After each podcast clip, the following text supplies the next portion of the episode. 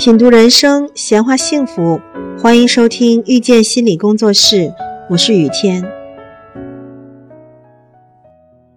除了这些，还有多元思维。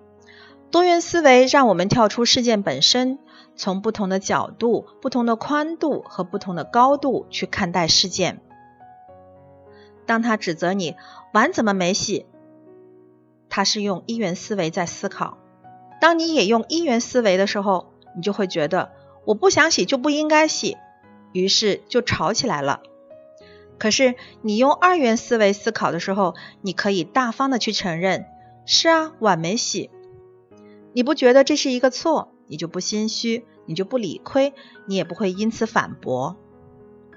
你能认可他说的也是对的，你就不会生他的气，于是你们就有了沟通的可能性。当你用多元思维思考的时候，你就会发现，除了洗碗的对与错，洗碗本身也是在表达其他的内容。比方说，可能是老子今天不爽，挫败感特别强，就是想找个事儿发泄下。什么事儿呢？刚好碗就撞我枪口上了。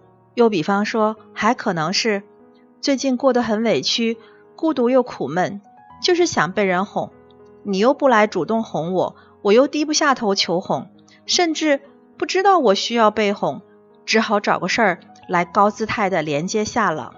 还可能是明天我有朋友要来，万一他们看到我们家碗没洗怎么办？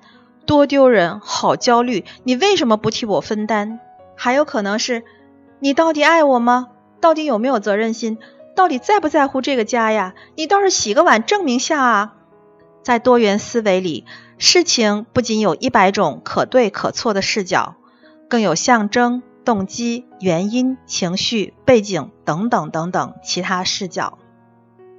我跟你为这个事儿吵架，其实是因为别的事儿。我在乎的是其他说不出来的、意识不到的内容。这个事情只是个出口和表象。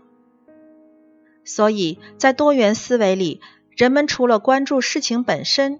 更要关注事情的周边。当我们能够用多元思维思考问题的时候，我们就会变成一个深邃的、宽广的、独特的人，人格魅力瞬间上升 n 个档次。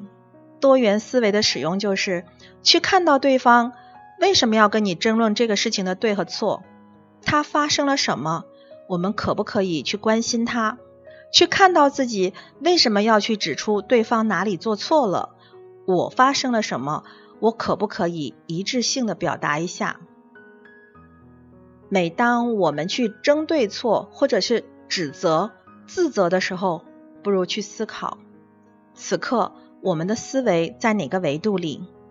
是不是有可能升级一下自己的思维高度？打开我们的脑袋，它不会开花。